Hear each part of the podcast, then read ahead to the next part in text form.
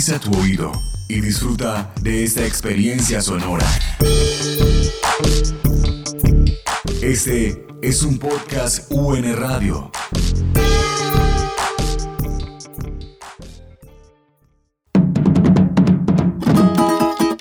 Por una América Latina libre de transgénicos.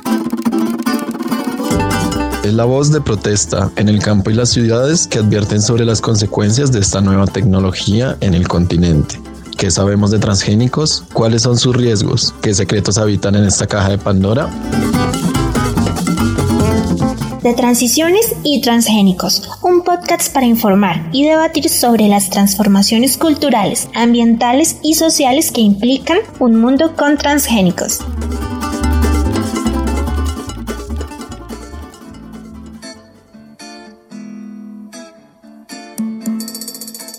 Bienvenidos y bienvenidas al podcast de Transiciones y Transgénicos. Este es el quinto episodio en el cual abordaremos el tema del derecho a la alimentación y su relación con los alimentos transgénicos. Hoy tendremos la presencia de dos invitados especiales que nos compartirán sus puntos de vista respecto a este tema.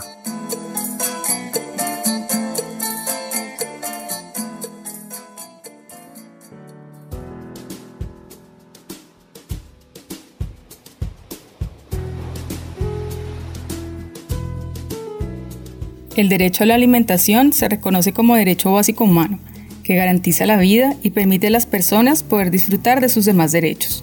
El primer avance en este sentido se produjo en 1948 con la Declaración Universal de los Derechos Humanos, donde se establece en el artículo 25 que toda persona tiene derecho a un nivel de vida adecuado, que le asegure, así como a su familia, la salud y el bienestar, y en especial la alimentación, el vestido, la vivienda, la asistencia médica y los servicios sociales necesarios.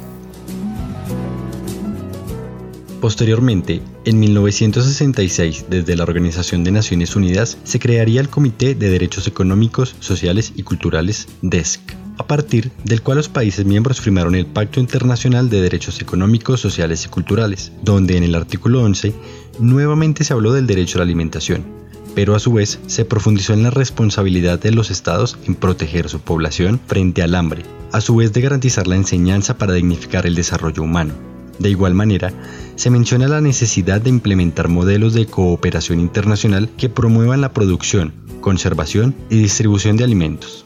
Este comité en 1999 adoptó la Observación General número 12, en la cual se establece una línea técnica para los Estados miembros de Naciones Unidas, donde se describen las obligaciones que deben cumplir para asegurar el derecho humano a la alimentación adecuada de su población.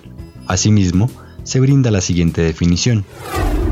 El derecho a la alimentación adecuada se ejerce cuando todo hombre, mujer o niño, ya sea solo o en común con otros, tiene acceso físico y económico en todo momento a la alimentación adecuada o a medios para obtenerla. El derecho a la alimentación adecuada tendrá que alcanzarse progresivamente. Actualmente, tras los giros en la concepción del derecho a la alimentación, se hacen vigentes debates en términos de las escalas de su realización, ligados a un proceso de relativización de derechos. Aparecen los análisis sobre la seguridad alimentaria y nutricional, la soberanía y la autonomía alimentaria como derecho.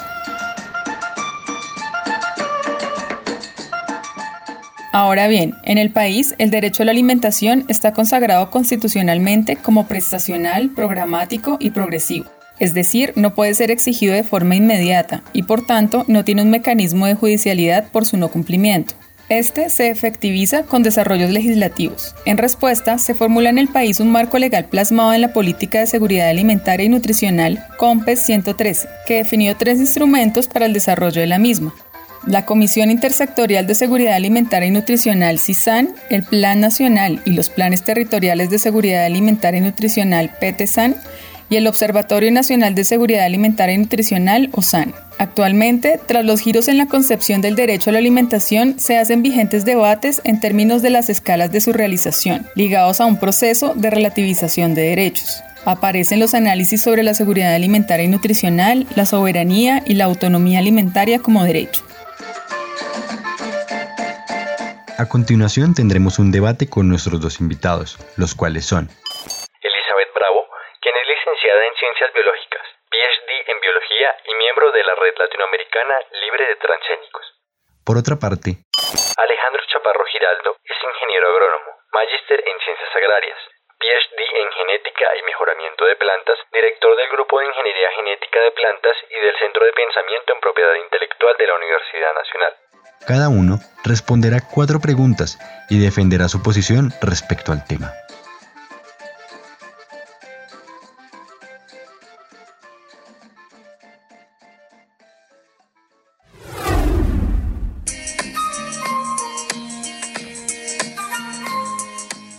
¿Cuáles pueden ser las implicaciones del uso de semillas transgénicas sobre la soberanía y seguridad alimentaria? Yo quisiera empezar haciendo una diferenciación entre soberanía alimentaria y seguridad alimentaria. Si bien la FAO tiene su definición de seguridad alimentaria que ya nos explicó el doctor Chaparro, las organizaciones campesinas y ciertamente la Constitución del Ecuador reconoce la soberanía alimentaria. Y la soberanía alimentaria, a diferencia de la eh, soberanía alimentaria, se basa en el control que tienen los productores de alimentos de controlar el proceso productivo, de producir prioritariamente para el consumo local, nacional y regional y también el derecho de los consumidores de escoger lo que quieren alimentarse y de alimentos sanos. Hay que señalar que el 90% de los cultivos transgénicos son resistentes a herbicidas, ya sea en combinación con otros caracteres como la resistencia a insectos o solos. Esto hace que realmente los cultivos transgénicos estén diseñados para incrementar el uso de herbicidas, por lo tanto, para beneficiar a las empresas que venden en conjunto las semillas transgénicas con los herbicidas. En segundo lugar, el 95% de los cultivos transgénicos están destinados a la producción a gran escala para la exportación. Los grandes productores de transgénicos, por ejemplo, en nuestro continente, que son los países del cono sur, exportan prácticamente todo lo que producen y dejan cierto porcentaje para la industria avícola y para los agrocombustibles. Nosotros no podemos hablar de soberanía alimentaria si los cultivos están destinados a la producción de combustibles, como es el caso de la soya destinada para la producción de biodiesel. Eh, tampoco podemos hablar de soberanía alimentaria si, por ejemplo, los cultivos están destinados a la producción avícola en unas cadenas productivas sumamente fuertes en la que el agricultor, si es que existen agricultores, porque en muchos lugares la agricultura está hecha de tal manera que se hace con sistemas totalmente mecanizados donde hay un operario, hay un técnico que opera máquinas de siembra directa y desaparece el agricultor. Se habla de una agricultura sin agricultores. Y todo eso pasa a la industria avícola y la industria avícola está controlada por grandes empresas transnacionales o nacionales. Entonces no podemos hablar que el modelo de los cultivos transgénicos esté diseñado para sostener la soberanía alimentaria de los países que lo producen.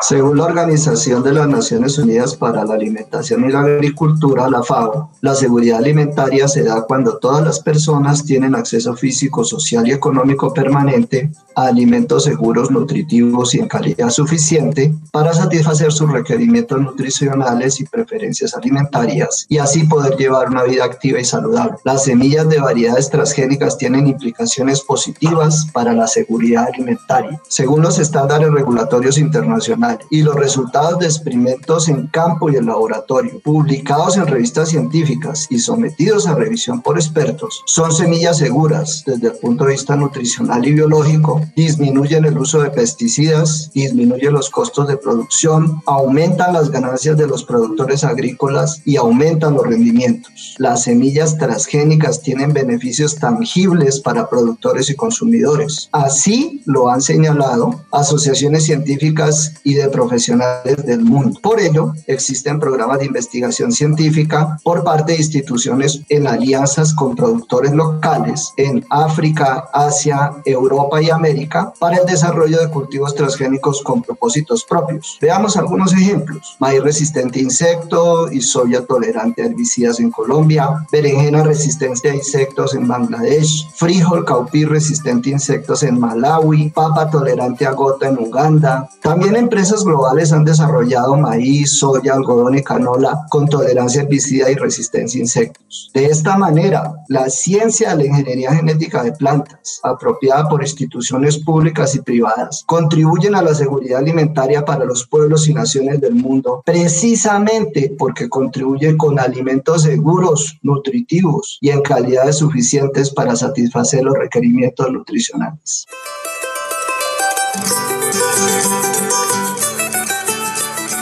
Para nuestros invitados, la segunda pregunta es, ¿cuáles creen que son las alternativas o las estrategias para garantizar el derecho humano a la alimentación?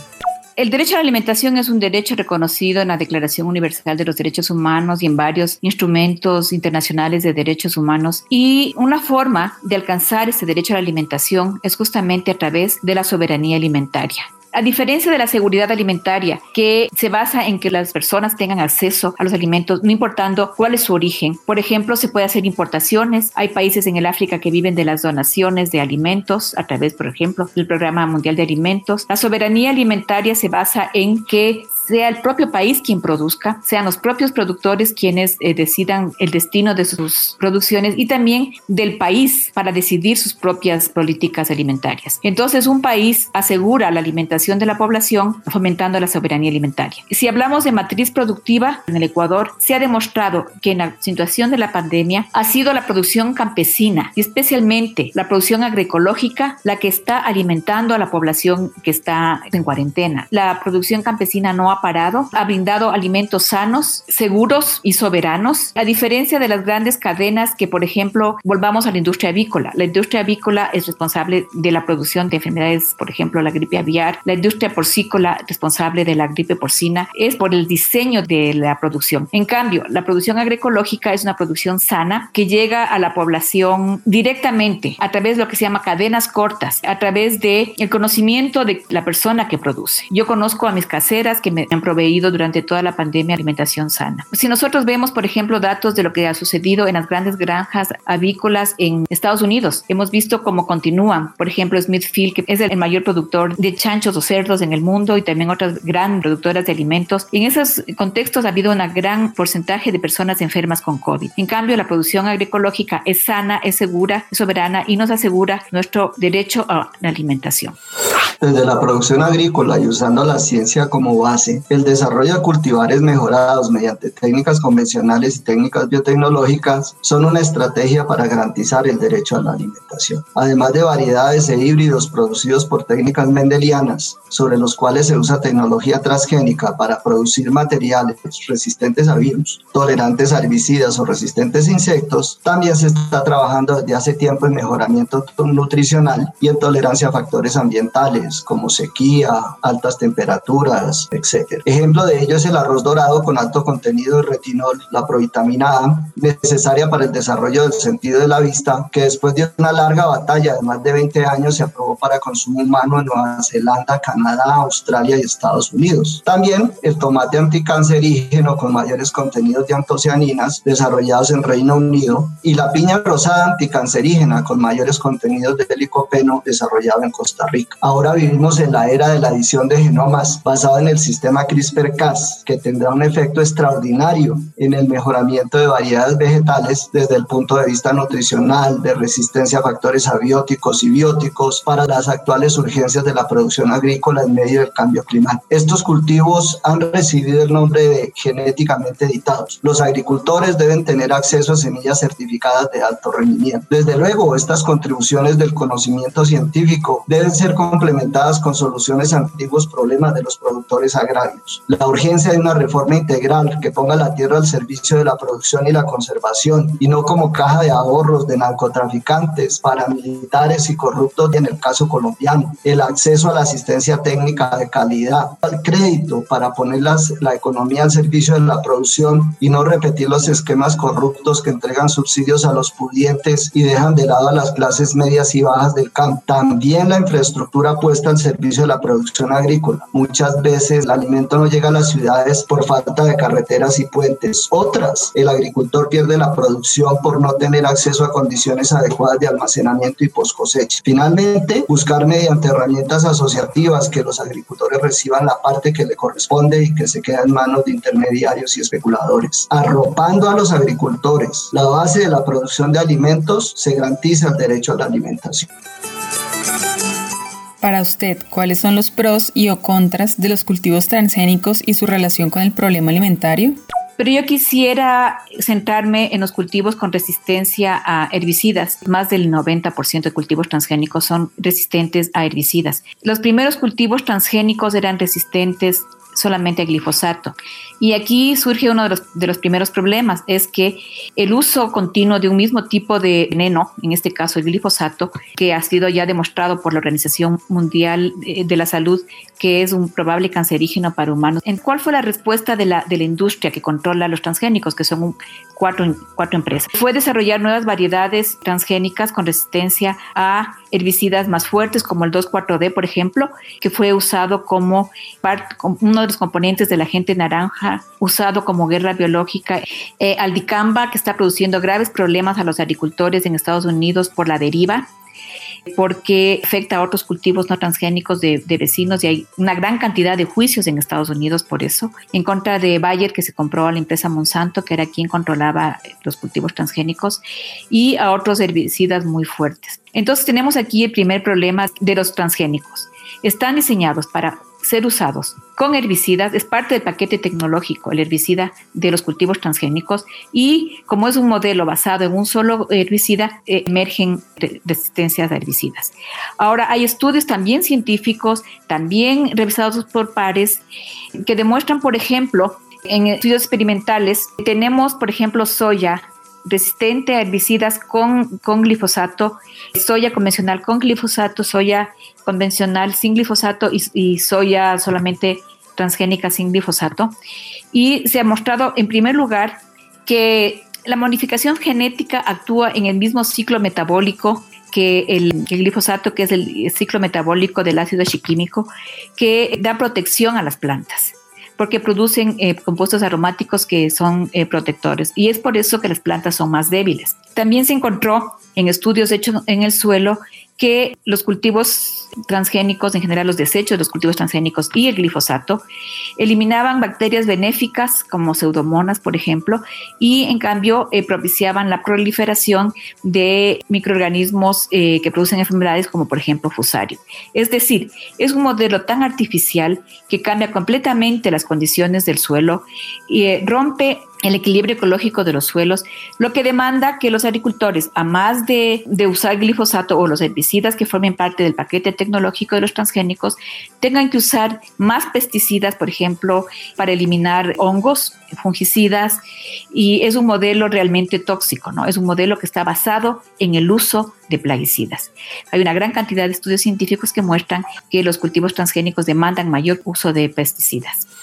La ciencia ha demostrado que todos somos transgénicos. Veamos algunos ejemplos. El genoma humano contiene, entre otros, genes de virus y bacterias que nos hacen ser lo que somos. El camote o boniato, así como el plátano, tiene genes de bacteria que los hace cultivos naturalmente transgénicos. La transgénesis es un fenómeno natural y no es un invento humano. Además, organismos transgénicos son usados intensamente en los procesos de fermentación para la alimentación humana, productos lácteos, vinos y cervezas, entre otros. 40% de los fármacos se producen con el uso de organismos transgénicos, así como más del 90% de las vacunas. Son 2.5 mil millones de hectáreas las que se han sembrado desde 1996. De acuerdo con resultados publicados en revistas científicas, publicados además por universidades y centros de investigación públicas y con recursos públicos, los efectos del uso de la tecnología transgénica en el mundo son muy positivos.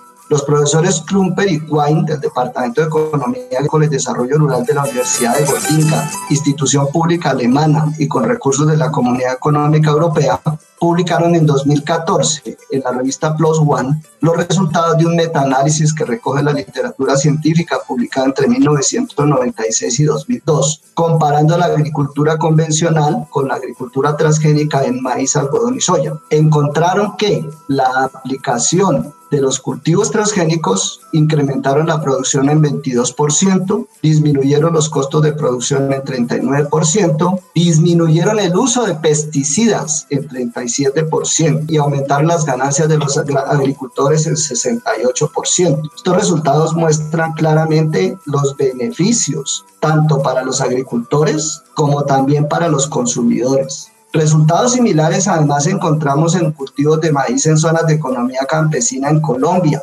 publicados en 2012, porque esta tecnología también ha sido apropiada por cultivadores campesinos, no solamente por grandes cultivadores. Incluso resultados del Instituto de Investigación Agrícola de Bangladesh publicados en el 2018 muestran que en un cultivo típico de economía campesina, que la adopción de la berenjena transgénica incrementó en 42% los rendimientos y disminuyó 31% los costos de producción y en un 30% el uso de insecticidas, con ganancias netas de 1.300 dólares para los campesinos adoptantes. La ingeniería genética aplicada a la agricultura beneficia a los productores y consumidores. En la cuarta pregunta queremos indagar si, de acuerdo a lo mencionado por ustedes y al ser la alimentación un derecho reconocido, algunos autores han propuesto democratizar las semillas genéticamente modificadas. ¿Podría esta ser una alternativa para garantizar este derecho? Las semillas de variedades transgénicas se venden libremente en el mercado. Cualquier agricultor que en Colombia cumpla con las normas de bioseguridad puede comprar y sembrar semillas de maíz y algodón transgénicos. Esto sucede en los países donde se ha autorizado la siembra de este tipo de semillas. No ocurre así en los países donde, por decisiones que no están basadas en la ciencia, se prohíbe a sus agricultores el acceso a las semillas transgénicas para que sean estos, los agricultores, quienes decidan qué tecnología quieren usar en la producción. En estos países no hay democratización de semillas. Cuestión diferente es el debate que también se entiende mal sobre los derechos de propiedad intelectual.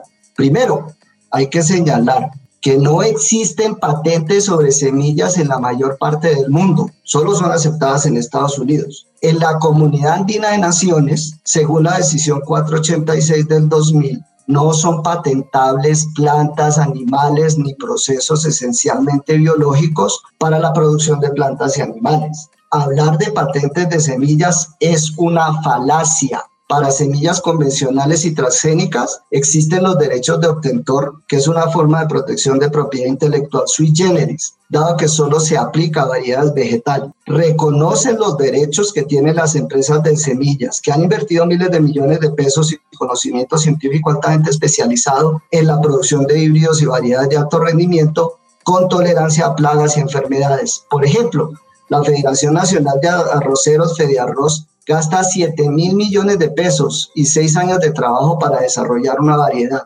El reconocimiento de sus derechos de propiedad impulsa un círculo virtuoso de innovación que favorece a los agricultores. Una cuestión diferente es que las tecnologías básicas para la producción de variedades transgénicas pueden estar patentadas. Por ejemplo, protocolos de cultivo de tejidos pero las patentes tienen tiempo de caducidad y son nacionales. Lo que esté patentado en Estados Unidos y no esté patentado en Colombia, para nosotros, siempre y cuando se mantenga en el mercado nacional, es de dominio público.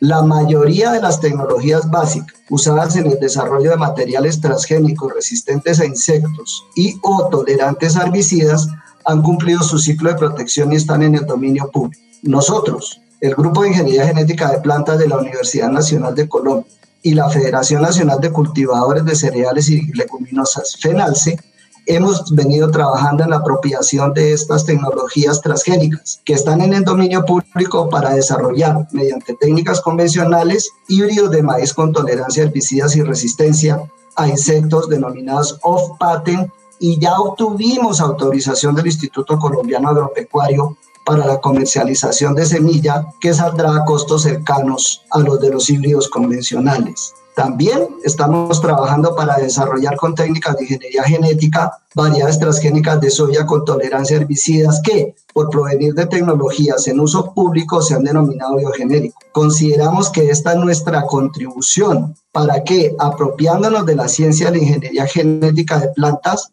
ponerla al servicio de los productores agrícolas y los campesinos de Colombia. Y este que estamos desarrollando acá puede ser un modelo para América Latina.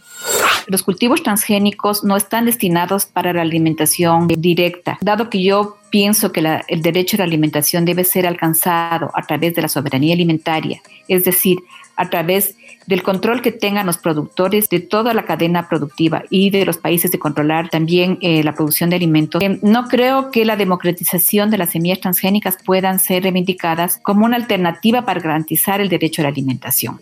Yo quiero plantear la hipótesis de que los cultivos transgénicos existen por dos razones. porque sobre sus semillas pesan derechos de propiedad intelectual, que como dijo el doctor Chaparro son los derechos de obtentor, pero también otras formas de propiedad intelectual como son las marcas y los secretos comerciales. De la misma manera, los cultivos transgénicos existen para ser vendidos con herbicidas. Si nosotros pidiéramos que se democratice el uso de semillas transgénicas, tendríamos que pedir que se eliminen todas formas de propiedad intelectual sobre las semillas y además que se eliminen todas formas de propiedad intelectual sobre los herbicidas.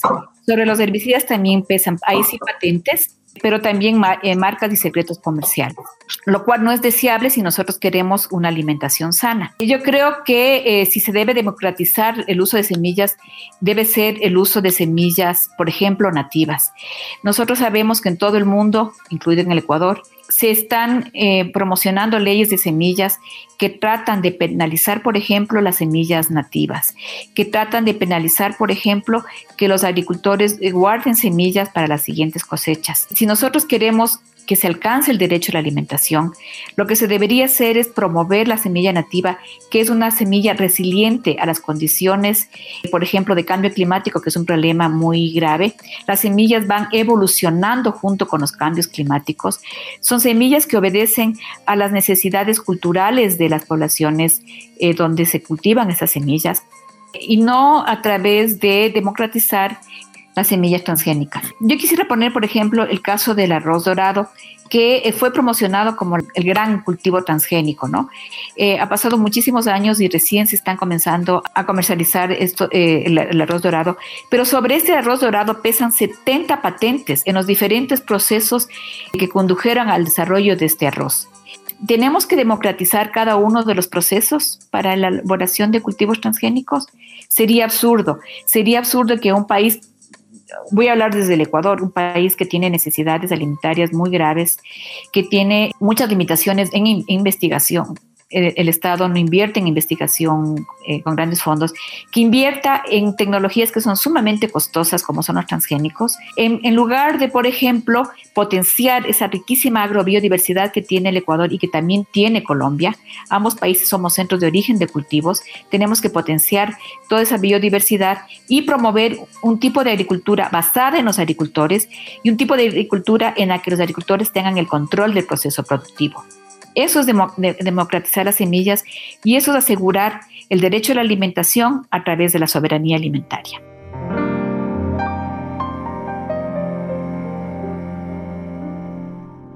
Gracias a nuestros invitados por sus intervenciones. A continuación, abrimos un espacio para sus consideraciones finales. Yo creo que las diferencias con el profesor Chaparro son totalmente radicales, son un 100% diferentes porque nosotros mantenemos posiciones completamente diferentes, ¿no? Por ejemplo, el profesor Chaparro dice que el uso de transgénicos disminuye el eh, uso de plaguicidas y estudios hechos desde hace muchísimos años, por ejemplo, por el profesor Benbrook, que es un economista agrario. Él hace, ha hecho estudios a los 5 años de los transgénicos, a los 10 años, a los 15 años, ha hecho estudios de países específicos como Argentina, ha hecho estudios específicos en Estados Unidos que son están entre los grandes productores de, de transgénicos, han demostrado que el uso de herbicidas aumenta el uso de pesticidas aumenta. Tenemos el caso de Brasil. En este momento Brasil es el mayor productor de, transgénicos de exportación del mundo. El primero de Estados Unidos, pero muchos para consumo interno.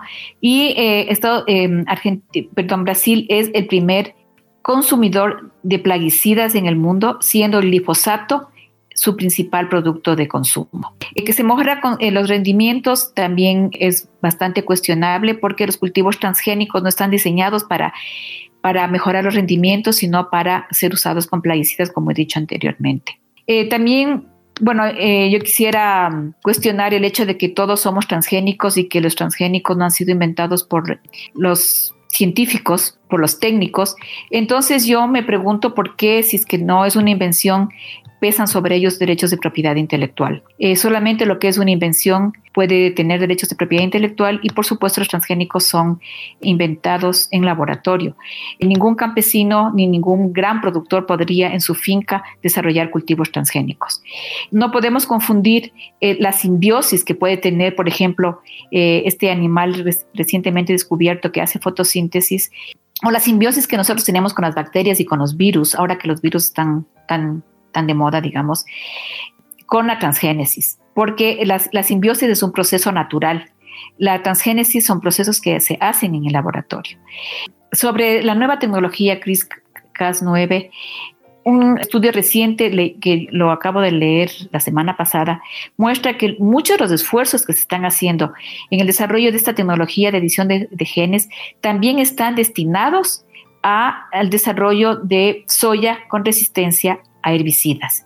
Es decir, eh, estas nuevas tecnologías están diseñadas es lo mismo eh, de antes, están diseñadas para ser usadas con venenos. Bien, eh, estoy de acuerdo con la profesora Elizabeth que tenemos opiniones extremadamente divergentes. La mía se basa en el conocimiento científico, en mi trabajo como profesor de una universidad pública, formado en universidades públicas latinoamericanas, trabajando con comunidades campesinas, confederaciones nacionales de producción, a lo que me he dedicado la mitad, más, más de la mitad de mi vida, 30 años. Y lo, de lo que me llama la atención es que precisamente los resultados de la ciencia son absolutamente claros. Ninguna de las cosas que yo he señalado aquí han sido eh, demostradas que no sean ciertas por la comunidad científica, porque el problema principal de esta tecnología es que se ha ideologizado su, su discusión. Se ha vuelto entonces que la ingeniería genética es una ideología y no es eh, eso cierto. Desde luego se trata de conocimiento científico. Todas y cualquiera de las afirmaciones que eh, están hechas han sido sustentados en una revisión de literatura muy seria y muy profunda que se ha hecho. Por ejemplo, en relación con el caso del profesor Richard Bendruck, que señala la profesora Elizabeth, qué pena señalarlo, pero él fue expulsado de la Universidad de Washington porque todos esos estudios fueron pagos por el lobby de los alimentos orgánicos y se demostró que tenía conflictos de intereses que no fueron manifestados en su momento, razón por la cual este profesor pues perdió su cargo en la universidad, no por otra ninguna otra razón. La otra cuestión es confundir simbiosis con transgénesis natural, cuando es un resultado del conocimiento muy claro. No, mire, el genoma humano contiene genes, genes de bacterias y genes, genes de virus.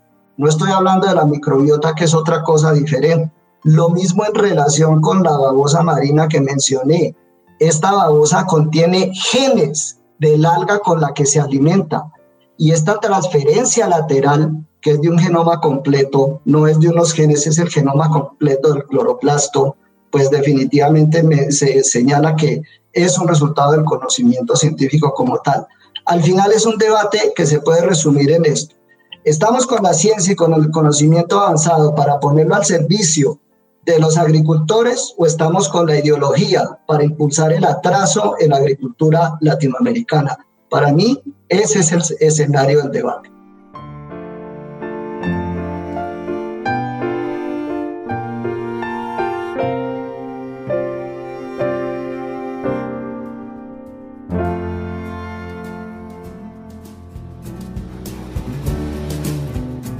Nuevamente agradecemos a los invitados por sus valiosos aportes. Finalizando, invitamos a los oyentes a reflexionar sobre la pertinencia del uso de los transgénicos para el alcance del derecho humano a la alimentación, teniendo en cuenta los puntos de vista aquí expuestos. El proyecto Transiciones y Transgénicos se gesta en conjunto con UN Radio, la Maestría en Medio Ambiente y Desarrollo y la Maestría en Seguridad Alimentaria y Nutricional. Agradecemos a la invitada Elizabeth Bravo y al invitado Alejandro Chaparro por sus aportes y comentarios. La locución estuvo a cargo de Daniel Bernal e Iris Laverde. El diseño del episodio por Carlos Cortés, Alejandra Romero, Juan Peralta, Iris Laverde y Daniel Bernal. Los esperamos en nuestro próximo episodio, donde conversaremos sobre la situación de los transgénicos en Colombia en el contexto actual del COVID-19 y su impacto a futuro. Hasta la próxima.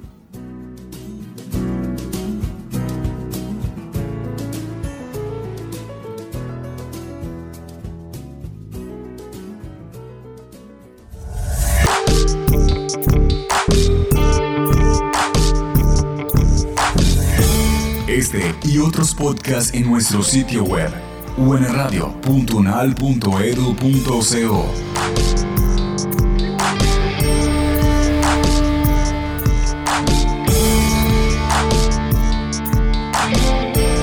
Universidad Nacional de Colombia, Proyecto Cultural y Colectivo de Nación.